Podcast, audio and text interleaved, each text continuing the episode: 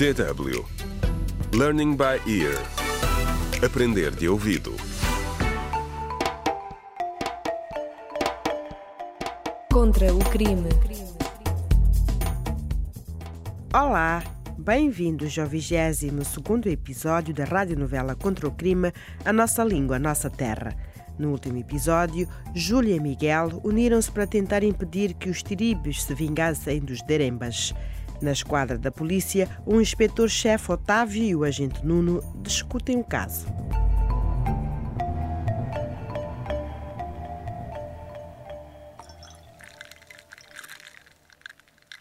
Isto não faz sentido, inspetor. O Armando é o principal suspeito e deixou-o sair em liberdade. Oh, oh, Nuno, por que achas que foi o Armando que assassinou a Zaida? Ah, as cartas de amor, é óbvio. Ah, as cartas de amor. Então, se hoje a minha ex-namorada for encontrada morta e tu descobrires cartas de amor que eu lhe escrevi antes, sou culpado de um assassinato? Vai lá, tu consegues fazer melhor. Qual é a única coisa necessária para desvendar este caso? Sorte. Resposta errada.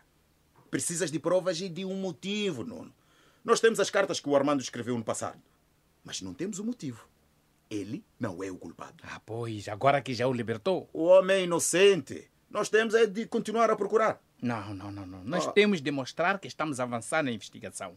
Existe muita pressão, tanto pública como do presidente. Eu sei, eu sei. Mas não te distraias. Mantenha os olhos bem abertos. Nós já eliminamos vários suspeitos da nossa lista. Só precisamos de continuar a apertar o cerco. A sério? A sério? Eu já não estou tão certo disso.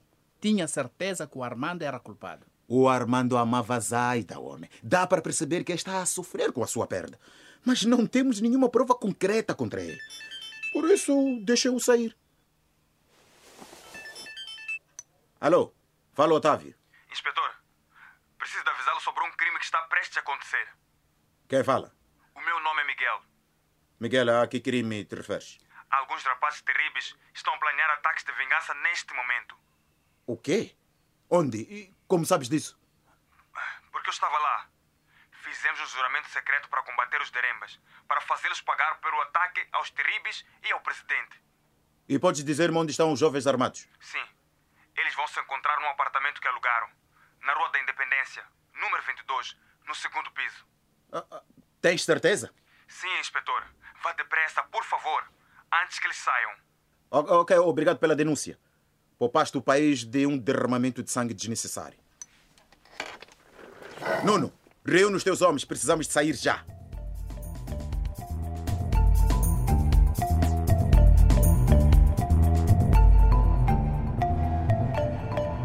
Contra o crime.